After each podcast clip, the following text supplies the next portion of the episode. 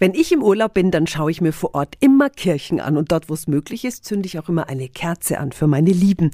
Ja, auch in Nürnberg steht eine der schönsten Kirchen überhaupt, die Lorenzkirche.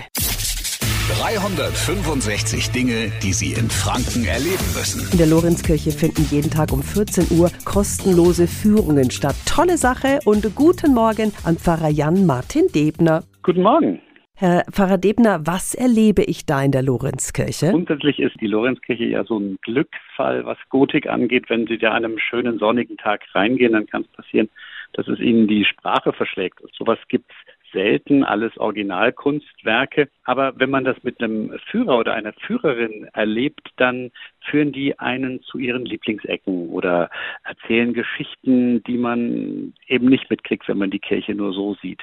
Na klar, bei Kunstwerken von Veit Stoß, Adam Kraft, Peter Fischer, Michael Wohlgemuth und, und, und. Verraten Sie uns, wo ist Ihr Lieblingsplatz? Oh, das ist schwer. Das liegt so ein bisschen an der Tagesverfassung. Ich glaube, ich mag unsere Hauptkunstwerke wahnsinnig gern, so das Sakramentshaus oder die schöne Madonna. Aber ich mag inzwischen auch die Altäre wahnsinnig gerne. Wir haben ja sehr viele spätmittelalterliche Altäre. Die finde ich großartig.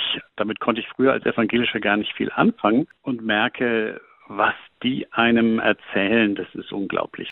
Vielen Dank an Pfarrer Jan-Martin Debner. Jeden Tag gibt es um 14 Uhr kostenlose Führungen in der Nürnberger Lorenzkirche. Die Infos sind auch nochmal auf radiof.de. 365 Dinge, die Sie in Franken erleben müssen. Täglich neu in Guten Morgen Franken um 10 nach 6 und um 10 nach 8. Radio F. Die heutige Episode wurde präsentiert von Obst Kraus. Ihr wünscht euch leckeres, frisches Obst an eurem Arbeitsplatz? Obst Kraus liefert in Nürnberg, Fürth und Erlangen. Obst-Kraus.de